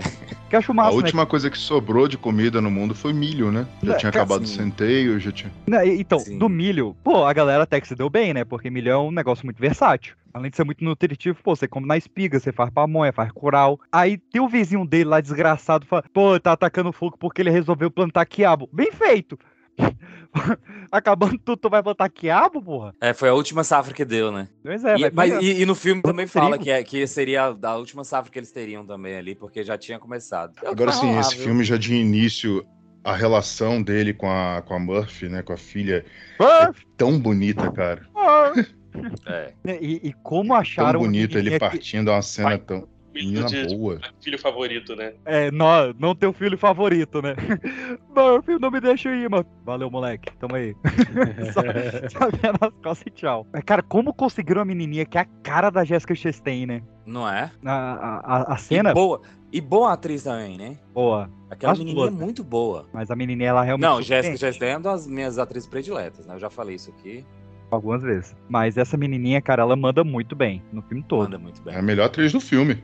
É. A melhor, É. a melhor, Acho que a melhor atuação do filme é a dela. É, cara, eu boto É. pra, pra- É porque o Matthew McGonagall, ele tá muito bem no filme. Mesmo? As- Ele é as- muito bom, né? A cena que ele vê, que ele ficou 23 anos fora, que ele vai vendo a- o acompanhamento do- dos netos dele, que ele perdeu o nascimento, né? E quando ela fala, meu pai me prometeu que teria a mesma idade do que eu quando voltasse, pois eu tô fazendo a idade dele hoje, cadê você? E ele começa a É. chorar sem som. É aí que eu choro. Não, eu tô chorando agora. Sim, sim. E, e não só isso também, se você pegar até pro lado da ficção também do filme, quando eles realmente atravessam o buraco de minhoca, chegam em outra galáxia, e o primeiro planeta que eles vão, que receberam um, um sinal de uma das astronautas, foram acho que oito astronautas que foram visitar outros planetas já por aquele buraco de minhoca, né? Que é aquele planeta que. No Gargantua. Não, Gargantua é o É o- é o buraco, buraco negro. Aí é. colocaram um buraco. Não, é o buraco negro. Colocaram Ah. um buraco de minhoca perto de Saturno que leva até o Gargantua, que é uma outra galáxia. É, que eles vão Isso. planeta Miller, né? O primeiro. Planeta Miller, que foi da, o nome da astronauta primeira que, que teve lá. E aí vem aquela parte que é, é- é- é tudo que eu não acredito muito quando diz que o Hans Zimmer não teve muito briefing do que, que seria o filme, porque a música desse planeta é aquele que a cada tique, 1.15 segundos ou 1.25 segundos, é um dia que está se passando na Terra. Aquele Sim. tique, Uhum. Perfeita, né? tique, cara. Ah, é- e- e essa assim, é- é, essa uma trilha de tensa. É, mas depois ele, depois eles, eles formataram. Mas o cara primeiro ele tem que compor uma ópera, né? Aí E depois o eles Tarvis, formataram que é um O, o Tarvis, pra mim, acho que foi o melhor Tars. robô da década. Tars. Tars. É. Cara, é o melhor personagem do filme, é o Tars. Eu- Ele é muito o- engraçado. O, o Nolan, na verdade, uma curiosidade sobre esse filme. Esse filme é, ia ser do, era do Jonathan, era o filme do- da carreira do Jonathan, era, seria a grande obra do Jonathan. E quem ia dirigir o filme ia ser o Steven Spielberg. Só que aí Sim. depois o Nolan foi roubou, falou: não, eu vou pegar esse negócio pra mim aqui. E modificou o roteiro também e tal, mas era, era outro rolê. Inclusive tem o, o roteiro do, do Spielberg na, na internet, né? Ele era mais focado no romance ali do Cooper com, com a Brent. Tinha a cena que o Cooper voltava pra Terra e via ela desva- desvastada, sem pessoas e tal. E tinha, quando eles visitavam os planetas, tinha colônias chinesas nos planetas, na versão do Spielberg também. Olha aí. Mas Essa- quem essa- tem os direitos? Porque é um livro. Quem tem os direitos de se botou o Nolan? Não é então, ele? Não foi o ele? dire... o- quem- Não, quem comprou os direitos foi a Paramount. E aí. Ah, o- é de encomenda. Não, não é que eu ia te comentar. A empresa comprou o direito do filme. Quem ia fazer o filme era a DreamWorks, que era uma subsidiária da Paramount. Só que quando começou a, a- a pré-produção, a DreamWorks se tornou independente. Ela saiu da Paramount. E como a DreamWorks é a empresa do Spielberg, ele trabalha pra DreamWorks, não pra Paramount, ele não pôde mais dirigir o filme. Foi aí que o Nolan assumiu. É, então o filme não tá bom. É dos dois, é da Warner, uma coprodução, Warner e É. Paramount. Porque como a Paramount ela não, não, não tava muito a par do filme, né? Que boa parte era da DreamWorks, aí ela fecha a parceria com a Warner. E Ele tá na minha lista dos 10 melhores filmes favoritos pra mim. 10 melhores Fácil. filmes favoritos pra mim. Olha que nome bom de lista. na, minha, na minha opinião, E, e vocês também ficaram surpresos com o elenco do filme aparecendo do nada, o, o pessoal que não tava divulgado? Tipo, de novo. o re- Matt Damon. é, é terceira vez que a gente tá resgatando o Matt Damon, né? Não bastava Perdido em Marte e Resgate do Soldado Ryan de novo resgatar o Matt Damon. Que saiu no mesmo ano, não foi o Perdido em Marte? Foi um Ah, ano antes. Foi um por Um ano. Eu não sabia da- do, do Perdido em Marte, né? Então, sempre quando eu vi alguma referência a Perdido em Marte, né? Eu acho que teve uma do Saturday Night Live, não lembro, do, do Jimmy Fallon, alguma coisa assim. Memes que tinha de cenas do Matt Damon do, do, do Perdido em Marte. Eu achava que eram cenas do Interestelar e que eu não tava lembrando. Porque Olha aí. Porque esse moleque se perde demais. É que nem, pô, tu tá vendo o filme aí do nada tem o Eric Foreman do, do Dead Seven Show. Então, mas de onde é que vem esse moleque? É do nada. É do nada mesmo que ele aparece. É que o, o, o cara que viaja, que são, são quatro, né, que, que viajam lá. A Anne Hathaway, o Matthew McGonaghy, tem o cara que ele, ele é o que envelhece mais rápido lá. E o outro, velho, depois é que eu fui me ligar. Ele, o barbudinho lá, que, que um, um trisal ali com a Anne Hathaway, ele é o cara que fica filmando sacola no Beleza Americana. É, ele. É É. o que é levado pela onda, né? É o que é levado pela onda, né? É o Wes Bentley. Pra balançar isso aqui é onda. Ah, não. Eu misturei dois axé. Era pra falar onda, onda, olha a onda. E o- o- uma coisa que eu não tinha me ligado a primeira vez que eu assisti, porque eu não conhecia muito ele, mas agora eu notei, reassistindo agora, que é o Timothée Chalamet, né? Tá no filme também. Tá. É o filho dele, né? É o filho, filho dele. dele. Aí, Minguet Ah. tá lá mesmo. criança, né? Porque depois ele vira o Casey Affleck, né? É, depois ele vira o Casey Affleck, verdade. Incrível, né? Ele tem aquele final com a realidade pentadimensional que divide a galera. Eu adoro. Eu acho aquilo lindo. A questão do, do amor ser uma dimensão física quantificável, eu acho muito foda. É, É a quinta dimensão, pera, né? Não, amor não, O o, que eu tempo, gosto, né? né? Tempo Quinta é dimensão. Não, que a- a equa- Não. o que não estavam considerando na equação era o amor. É, é- Ah, é sim, a única coisa que sim, mundo a- a ligação, né? que, A variável. que Sim, é, a a variável. variável, que não estavam considerando na equação é o amor. Assim, Sim, entrar no buraco negro e você não sabe o que, que tem depois de um buraco negro e fazer aquela coisa totalmente lúdica de que outros seres mais avançados que teriam sido os humanos muito mais avançados colocaram ali para poder se comunicar e tudo mais, beleza, aquilo dali é, é criativo, é, é apenas lúdico. Agora, o que teve de físico perturbando com isso, caralho, que foi assim, ah, não, o filme acabou para mim ali, na hora que ele entra no buraco negro. Você tava esperando realmente o quê? Uma explicação do que aconteceria depois do buraco vai- negro? Vai reclamar com o Dr. Kip Thorne, que é produtor executivo do filme, cara, que é um dos maiores doutores em física da história da humanidade. O cara trabalhou com Carl Sagan e foi ideia dele esse final. Vai que, reclamar que, ele. aliás, E até aliás então ainda falar um filme mais, mais bem acurado cientificamente, né? Ainda é, ainda é. É, é, aliás, a gente hoje a gente sabe como é mais ou menos o que a gente sabe que o, o buraco negro é mais ou menos naquela pegada mesmo, mas até o momento do filme aquela foi a melhor representação já feita. A NASA pegou pra ela. A NASA É, pegou do filme a é que o- representação do buraco negro. A, a história que conta, né? Que o Nolan chegou na NASA e falou: preciso renderizar a imagem do buraco negro. Ele falou: ah, a gente deve descobrir daqui a uns 5 anos ou investimento de tantos milhões. Ele tá aqui os milhões, me mostra como é que é. É a mesma sensação que tem daquele filme Contato, que também é do Carl Sagan. E também, é do, do, Que, aliás, Thorne. que é do Carl Sagan. é do Mas que tem a também. mesma sensação do público, é, a mesma sensação do público de que na hora que a nave fosse pra algum lugar ia mostrar alguma coisa extraordinária. E não, ali vem o lado lúdico, realmente, o lado emotivo. Ele é o mesmo. Cara, mas mas esse filme é sensacional, sensacional. É. Tirando o amor na equação, Ah, tudo pra é mim dele passa muito bom. É, é é lindo. muito chato. Essa, Eu- essa explicação muito chata. Uma explicação que eu acho muito foda é do, do saudoso Harold Stricker, né, que era um grande crítico de cinema, faleceu recentemente, que ele fala, ele tinha uma interpretação de que, como o filme ele tá sempre lidando com o tempo, né, o tempo correndo, o tempo esgotando, e tem aquela questão da areia percorrendo, é como se o filme se passasse dentro de uma ampulheta. Eu acho essa interpretação muito genial. Assim, Fantástico. Fantástico, Muito né? boa. mas passa mais rápido é um lugar de água. Vocês falaram do. O Cadu falou, né? Do, do Tars. E eu lembrei que quando eu vi esse, esse, esse robô no filme, até o, o personagem lá, eu esqueci, o Cooper, ele fica né, suspeitando do robô o tempo todo. E eu lembrei do 2001, que o Nolan falou que foi a grande inspiração dele pra fazer o Interestelar, foi o 2001, que aliás foi o filme que inspirou o Nolan a ser cineasta. Que ele falou que quando ele saiu do cinema, que ele assistiu em 2001, ele falou: Cara, eu quero fazer isso, eu quero fazer esse filme, eu quero fazer isso. E aí tem muitas referências a 2001 em Interestelar, e uma delas é o robô, só que o robô do 2001 é um robô sacana, né? É o HAL 9000. Eu fiquei suspeitando do Taz até o final. Começasse a querer matar todo mundo, eu queria ver isso. Mas o, o, o Tars, ele, é, ele ainda é uma homenagem porque ele é no formato do monolito, né? É verdade. E fofoqueiro, além de tudo, né? O Tars. Foi ele que contou lá, né? O motivo da, da, da, É da Amélia B. querer. É, do plano B.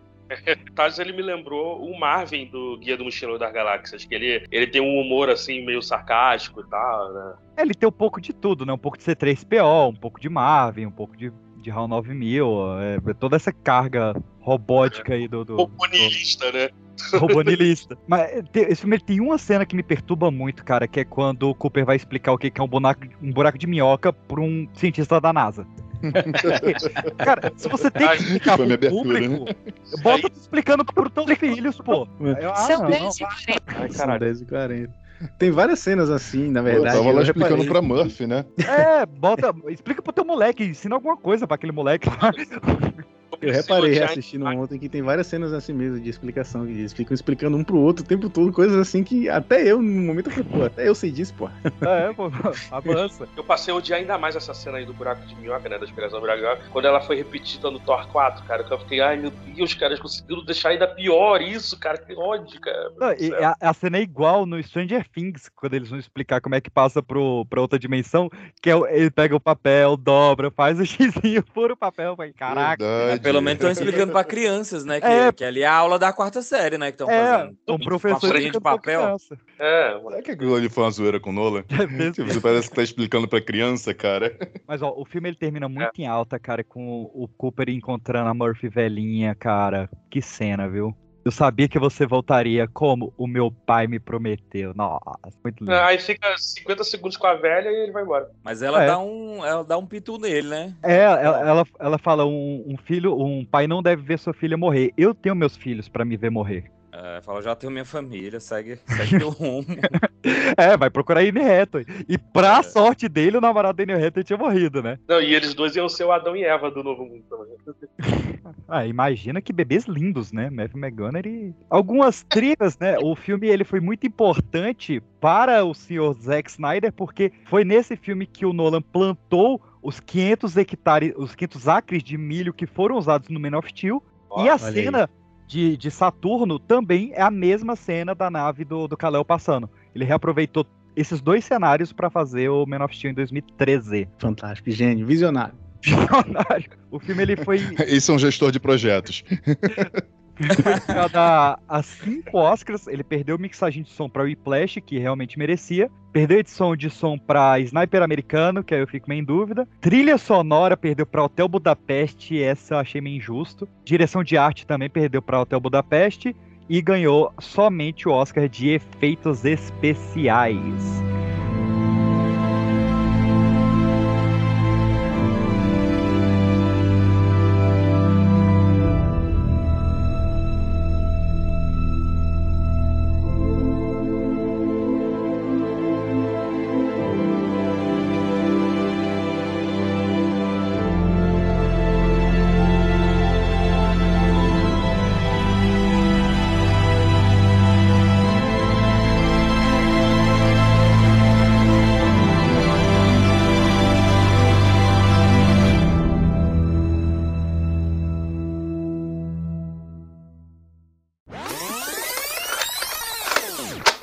Cada vez com mais espaço na indústria, temos um reconhecimento imediato como assinatura de diretores autorais. É bastante comum reconhecer as músicas oitentistas, as cores vibrantes e o humor de James Gunn. A comédia caricata de Taika Waititi, o clima noir de Scorsese, o clima sombrio de Tim Burton ou até mesmo o clima bizarro de Guilherme Del Toro. Em suma, nos apaixonamos pelo clima verborrágico e cheio de pés de Quentin Tarantino. E Nolan, assim como alguns que citei, traz a carga de estar em Hollywood, mas não ser norte-americano. Isso pesa bastante na sua filmografia por não passar pano para alguns temas e conseguir mesclar temáticas autorais com blockbusters. E por falar em blockbuster, Nolan traz uma interessante construção de efeitos práticos em sua assinatura. Por mais que recentemente tenha se aproveitado bastante do recurso Interstellar, Tenet e Inception, ele conseguiu conquistar as notícias ao fazer uma biografia do pai da bomba atômica sem nenhuma cena de CGI. Let me ask you a question. You never really remember the beginning of a dream, do you? You always wind up right in the middle of what's going on. I guess, yeah. So how did we end up here? Well, we just came from the, uh. Think about it, Ariadne. How did you get here? Where are you right now? We're dreaming? You're actually in the middle of the workshop right now, sleeping. This is your first lesson in shared dreaming. Stay calm.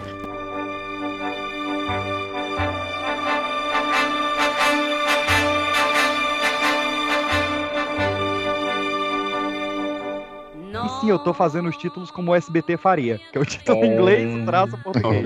E o jeito certo de fazer. Eu gosto, eu gosto do título O Grande Truque, pro- apesar do original ser o prestígio, mas a origem me incomoda, cara. Eu- eu- até hoje eu não. É porque, eu, é porque o Prestígio a Lacta tinha pegado primeiro, né?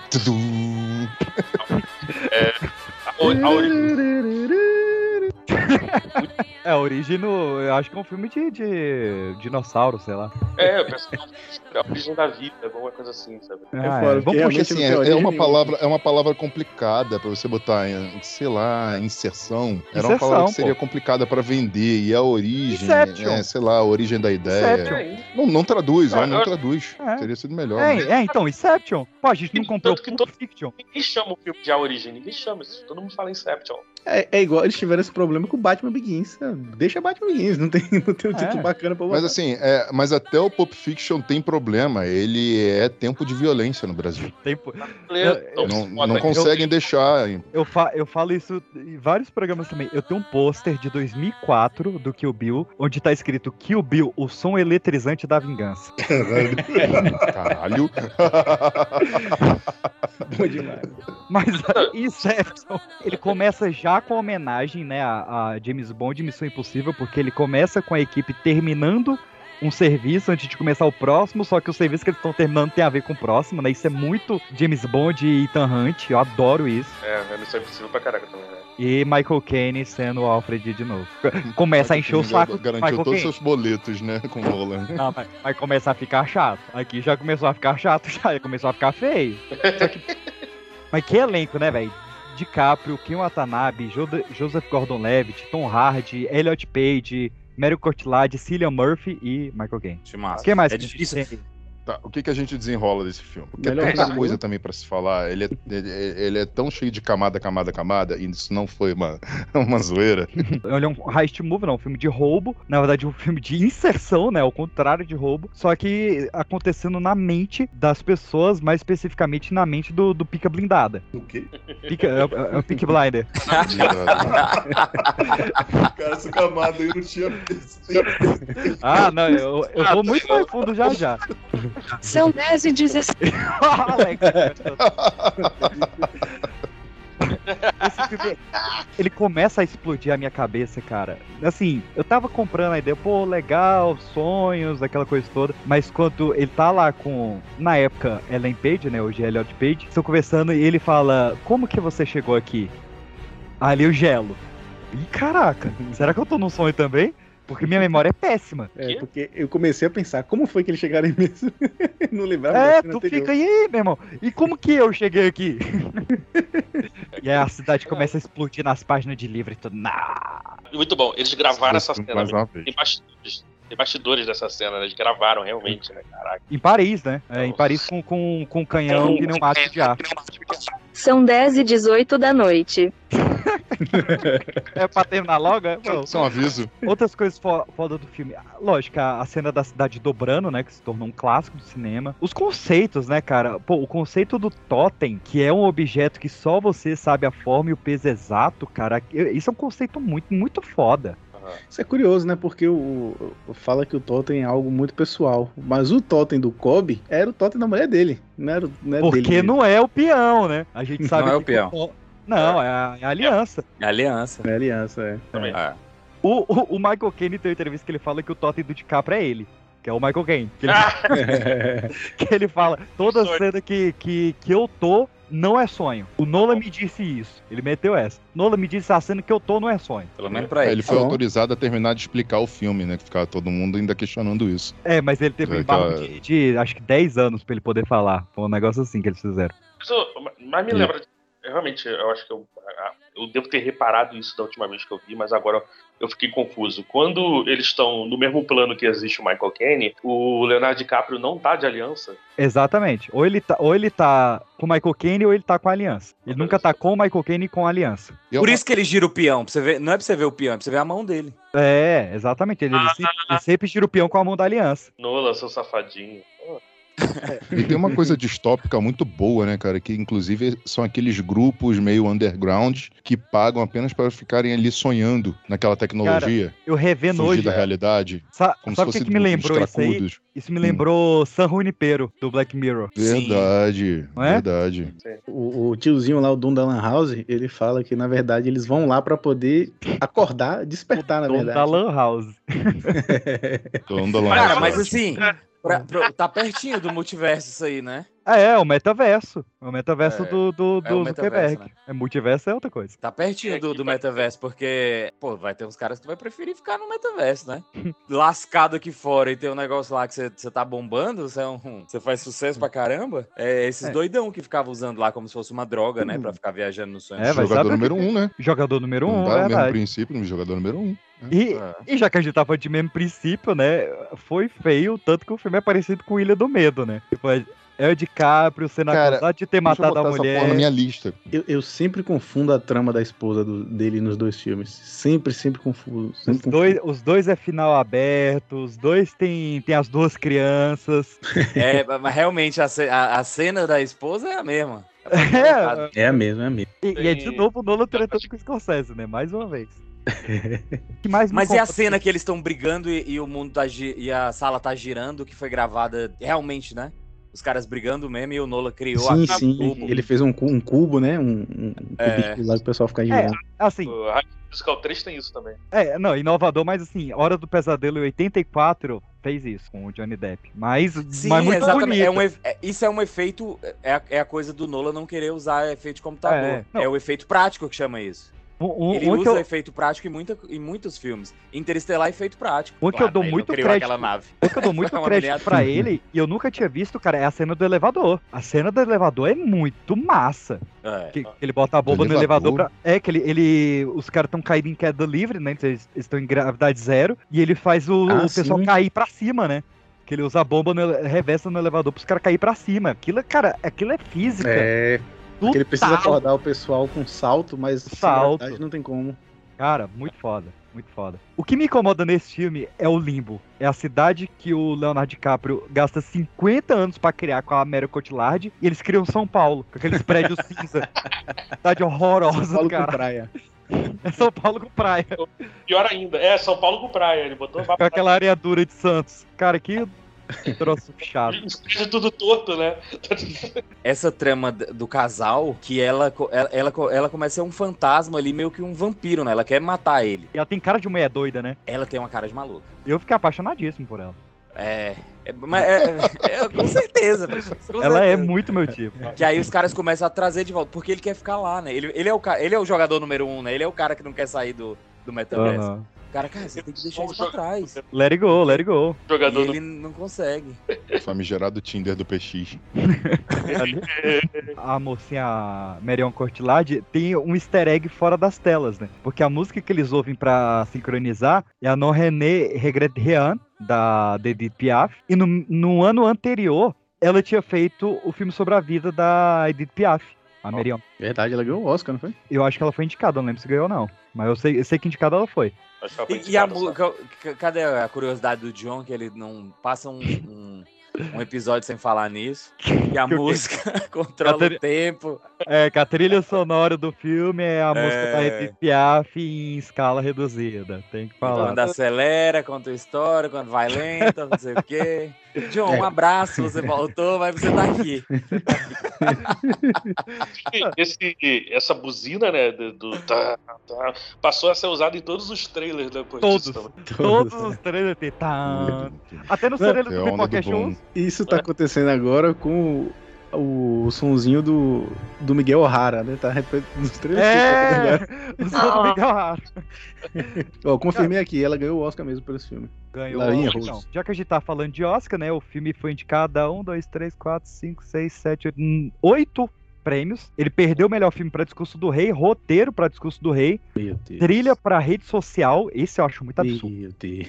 Muito absurdo. Venceu edição e mixagem de som. Perdeu direção de arte pra Alice no País das Maravilhas. Outro absurdo. Venceu fotografia. Venceu efeitos especiais, óbvio. E foi mega lucrativo, né? Custou 160 milhões, lucrou 825 milhões. Mas eu quero trazer aqui uma teoria da conspiração. Tá vendo? Braba. Só pra adiantar, antes que fala, sim, a gente sabe que o nome da, da- do personagem do, do- da Ellen Page, barra Elliot Page, é Ariadne por causa do mito do Minotauro, que o- todos os nomes têm um motivo, né? Que a Ariadne ia ser a Taylor Swift, isso aí você acha em MDB. O que eu vou trazer aqui é uma teoria que eu peguei lá no grupo dos teóricos do Titanic. Que a, que a teoria é de que Titanic é uma prequel do Inception. E eu vou provar. O quê?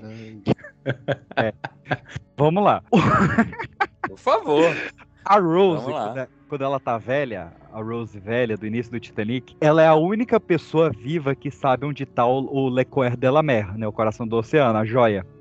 Então eles contratam o DiCaprio, que é o Cobb, pra entrar na mente da. no sonho da Rose velha e descobrir onde é que tá o coração do oceano. Tanto é que, assim como na origem, ela guarda num cofre, assim como os segredos do Inception, né? Tudo guarda no, no cofre. E tem várias questões, como os guardas da, do Inception são a- as pessoas que perseguem o Jack no, no Titanic. O Jack morrer no oceano é igual os chutes com água que o Fisher faz no, no filme. O, a Rose velha, ela fala que ela tem um casal de filhos, assim como o Cobb tem um casal de filhos, porque aquilo é ele incorporando o sonho dele na história. O Jack, ele tá num, num país estrangeiro tentando voltar pra América, assim como o Cobb, ele tá num país estrangeiro tentando voltar pra América. Ah, o Jack salva a Rose de pular pra morte, sendo que a, a esposa do Cobb pulou pra morte, então aquilo também era parte dele interpretando o sonho. O Titanic bate no, no iceberg e o Jack morre na água gelada, assim como o Cobb, ele fala que ele tem uma base militar no Ártico. Então é ele que introduz esse- essa ideia do iceberg. E por fim, o Titanic ele acaba a energia e o Cobb ele tá tentando convencer o Fisher a desmantelar uma equipe de energia. Bato meu martelo aqui. Mas no- quando morre no sonho, não morre na vida real? Depende se você tá sedado ou não. não tem contestação, Titanic é prequel de Inception. Não, e tem que ter as camadas pra acordar, né? E junto com, com o mito do, do Minotauro, porque o. Como que chama onde que o Minotauro tá? Labirinto. O labirinto, não, na verdade, a saída do labirinto é, não existe, né? Labirinto não tem saída. É, o, é, é o- não, tem, pô, é o, você seguir o fio da Ariadne. Pra Não, você chegar é no você Minotauro. levar o fio da Ariadne. A, a saída é a entrada. É, você é lugar. sempre. é, Depois você, pega vai desfazendo tudo que você faz. Por isso que eles têm que fazer camada por camada. Sim, que É, são. Sacou? Tem uma entrada, então tem uma saída, pô. É o, na- o navio, pô. Então, não. mas é porque assim, você não entra pra um lugar e sai pelo outro. A mesma, a, a mesma que é a entrada é a mesma saída, sacou? É uma porta só. É a, é a saída pra quem tá de dentro. Não, o importante aqui é que o Jack e o Cobb são a mesma pessoa. Vamos então, meus queridos, para uma época de ouro do cinema espacial, a época que tava saindo filmes como Gravidade, filmes como Perdida em Marte, filmes como Ed Astra e, claro, o grande épico espacial de Christopher Nolan, um dos filmes mais lindos do mundo, Interstellar.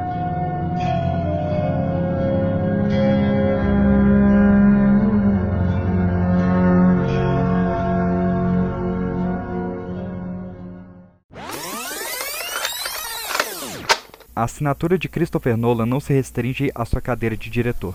Com uma carreira vasta aproveitando sua formação em literatura, Nolan é um grande roteirista e traz nisso também alguns temas recorrentes. como por exemplo a caça de gato e rato entre seus personagens. Desde o primeiro filme, que começa sendo uma perseguição e literalmente se chama Seguindo, depois vamos para a busca de Lenny Shelby contra John Dee, do detetive Dormer contra Walter Finch e até mesmo do Batman contra seus vilões. Isso não acaba na ficção. J. Robert Oppenheimer sofreu uma perseguição obsessiva durante os anos 50 que ganhou as mídias e acabou sendo esquecida pela história. Quer dizer, até agora. What about Olivia and her, wife? We each loved one of them. I loved Sarah. He loved Olivia. We each had half of a full life, really, which was enough for us. Just. Not for them. See, sacrifice, Robert. That's the price of a good trick. But you wouldn't know anything about that, would you?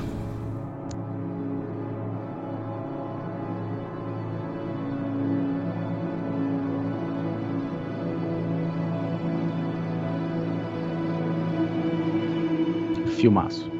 Filmaço, eu curto esse filme. Aí o Christian Bale colocando na cabeça da gente que ele escolhe bons roteiros. Né? Arriscado, né? Um ano depois do Batman Begins, o cara traz Christian Bale e Michael Caine de novo juntos. Só que Não, e eu, eu defendi que Inception era o meu filme favorito do Nolan, mas eu revi o, o Grande Truque agora e eu tô, tô em dúvida, cara. Eu acho que o Grande Truque superou. Mas Nessa- você, você reviu a origem? Eu revi esse ano.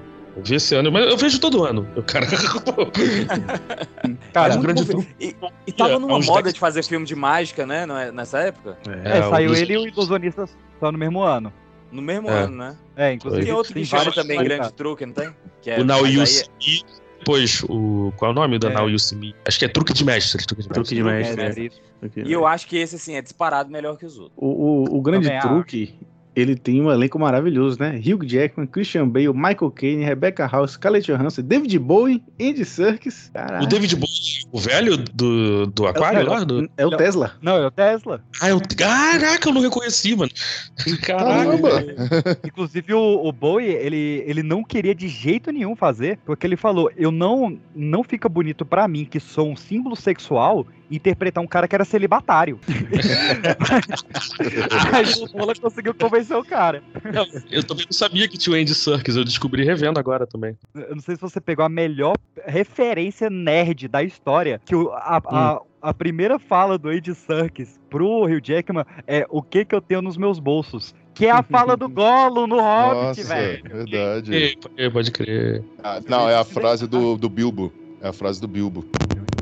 Ih, rapaz. Matheus caiu. Estamos sendo eletrocutados. Falou no Tesla. Falou no Tesla. Mas ali. E como é sempre tradição, em todo Pipocast que a gente fala alguma coisa sobre David Bowie, eu tenho que mencionar, né, PX? Eu fui no show do David Bowie. Pode continuar. Só esperada. Miserável. Eu, eu tive uma experiência ímpar nessa semana, porque eu fui ler O Grande Truque, do Christopher Priest. E entendi pouca coisa, que eu li inglês, e meu inglês não é essas coisas, mas deu pra entender umas coisinhas ali. E é muito diferente. Tem realmente um, um crédito grande ali pro, pros Nolans, porque o, o filme ele se passa no o livro, no caso ele se passa no presente, entre aspas, né? O livro foi lançado em 95, e ele é contado pelos bisnetos dos dois mágicos. E ele tem uma trama Ah. a mais, que é a trama desses bisnetos. Que é o de um Ah. bisneto talvez ser um clone e tal. Que é um é bisneto do Christian Bale e outro é bisneto do, do Hugh Jackman ali. Formam um casal, eles têm um caso romântico, tá? Aquela coisa toda. E é um filme, ele é muito mais religioso até, porque ele vai discutir questão de alma, de espírito e tal, e do, do, do corpo ser uma casca. Tem até uma parada do- dos clones, eles envelhecerem mais rápido e você juntar dois corpos num só. O livro é muito viajado. E ele também é, é nessa cronologia um pouco quebrada. E outra diferença que eu quero trazer aqui é que não morre a mulher do, do Hugh Jackman no, no livro. Ela tem um aborto, na verdade. Tem uma briga e derruba ela grávida e ela tem um aborto, mas acho que né, ia ficar graficamente muito pesado pro cinema. Se bem que ela se afogando também não foi nada leve. Pô, mas pro roteiro é. Porque isso é um foreshadow pro, pra morte dele no final, né? Assim, não, é tudo. é, não é assim que ele morre no, no livro também, mas no livro, no filme ficou muito bem amarradinho. Acho esse um dos filmes mais confusos de cronologia, porque começa, tem a linha do tempo do julgamento, a linha do Uhum. tempo com o Christian Bale no presente, a linha do tempo deles fazendo show lá, que a, a, a menina morre, tem a linha do tempo do, do Hugh Jackman indo conheceu o Tesla. Não, só pra você ver, né? A gente falou que o, o Follow ele tem 31 saltos e o Memento tem 113. Esse filme ele tem 146 saltos no tempo, sendo considerado o filme com mais saltos no tempo da história de Hollywood, porque ele tem uma média de um salto por minuto. Caraca. Cacete. O ritmo é muito bom, cara. O ritmo é muito bom, porque realmente por, por era, a- a- é, é uma história, você percebe que é uma história que se passou por anos, né? E ela é corrida, assim, sabe? E se você piscar, tipo assim, eu, eu, eu tava assistindo, mas ao mesmo tempo eu tava mexendo no computador aqui, instalando o negócio, e eu tava assim, mano, eu tinha que parar toda hora pra ficar olhando, porque. o teorema da Caramba, pizza. É, Teorema da é, é. E- esse sim, esse sim. E- Esse sim é a teoria da pizza. É, ele conta a história desses dois mágicos, né? Que ele, ele, ele faz tanta alusão, é tanta camada que é até difícil falar, né? Mas ele faz alusão da rivalidade do, do Nicholas Tesla, e do Thomas Edison, só que com dois mágicos e trazendo o Nicholas Tesla no, no, no filme também. Que é essa questão de um ir superando o outro, um ir roubando a ideia do outro e um ir sabotando o outro. E cada vez vai esmerdalhando mais, né? Que morre gente, perde dedo, é baleado, perde movimentação da perna, é um caos. Tem uma coisa que fica muito dúbia na questão dos clones, é de que fica aquela coisa que talvez eles não sejam nunca iguais, porque o início do filme, que aparecem várias cartolas, e as cartolas são cópias que o Tesla, o Tesla vai fazendo na máquina dele, elas são todas diferentes, em tamanhos, em formatos, e, e tudo assim, como se ele estivesse copiando e fossem diferentes. A mesma coisa são os gatos. Os gatos não são sempre iguais. Então É, o- fica aquela coisa assim, meio que o próximo clone, ele não é exatamente igual ao que morreu anteriormente. O, o filme ele dá o spoiler no, no primeiro take, né? Que ele mostra várias cartolas e mostra dois passarinhos gêmeos. Então ele já te dá o spoiler do final, só que você só Né. percebe quando você termina. É, é incrível, né? Tá. Nunca perceber. É incrível, incrível. Até no, no, no início, quando o garotinho vai ver o show de mágica do Christian Bale, que ele bate lá né, e fala: Ah, você matou ele, cadê o irmão dele? Então ele já dá a pista É, de que é. o Christian Bale é teu irmão.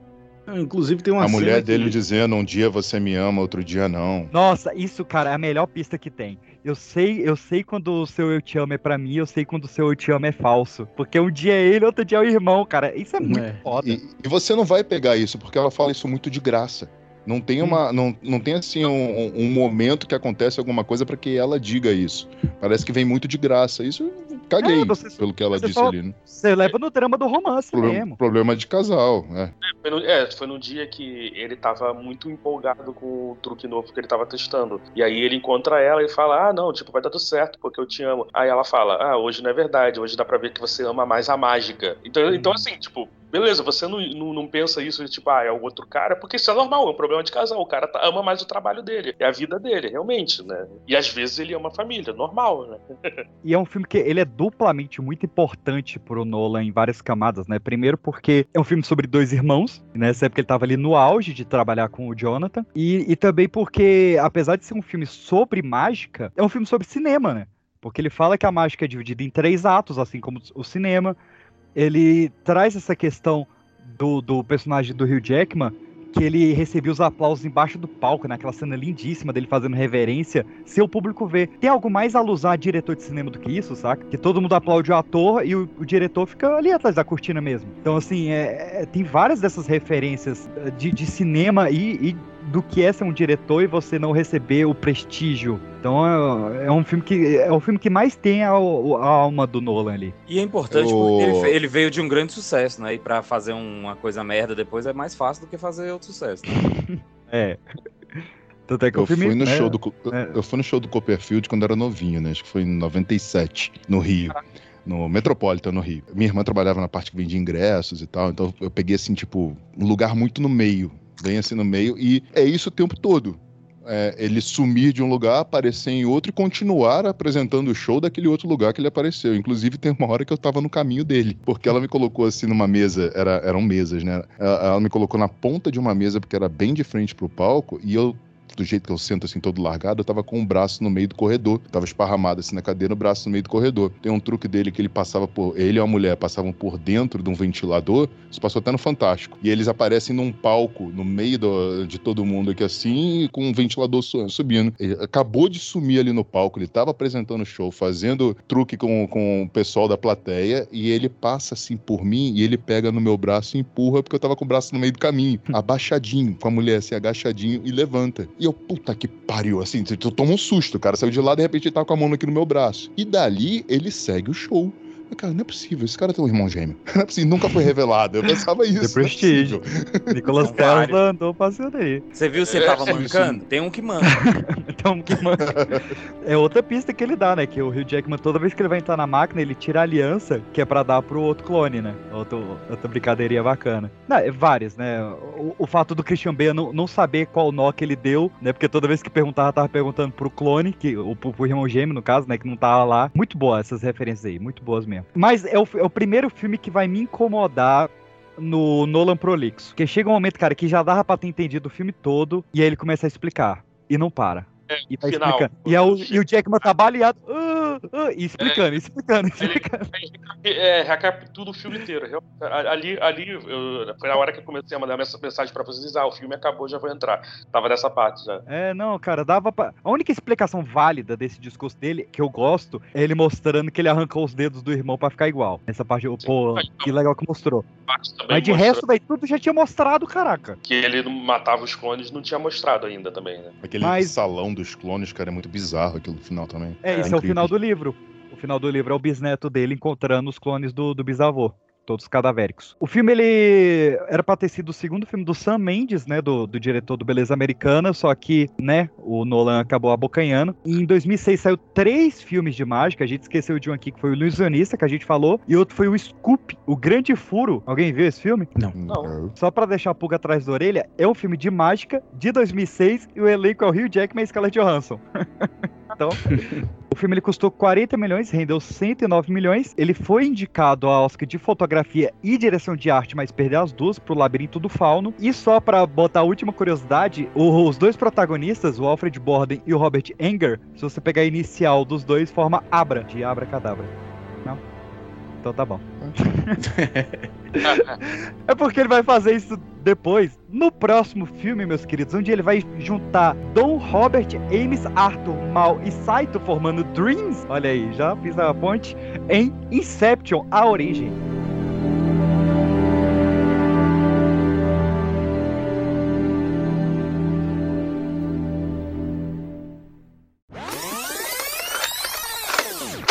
Um grande filme não se faz sozinho, e como é dito em um grande truque, com assistente de palco bonita você ganha a atenção do seu público. Nolan trabalhou com grandes atrizes como Hilary Swank, Elizabeth Debicki, Anne Hathaway, Karen Anne Moss, Marion Cotillard e Scarlett Johansson. Mas todas com sua assinatura de trazer personagens com passado raso, sem interações com outras mulheres e muitas vezes sendo traidoras e pouco confiáveis. Isso viria a mudar parcialmente somente em seu 12º filme. Oppenheimer traz as que talvez sejam as personagens femininas mais interessantes de Nolan, como Kitty Oppenheimer, vivida por Emily Blunt, e Jean Tatlock, vivida por Florence Pugh, que apesar de serem bastante interessantes, aparecem bem pouco e não interagem uma com a outra. Será que estamos perto de ver um protagonista mulher em um filme do Nolan? Bem, não custa nada sonhar.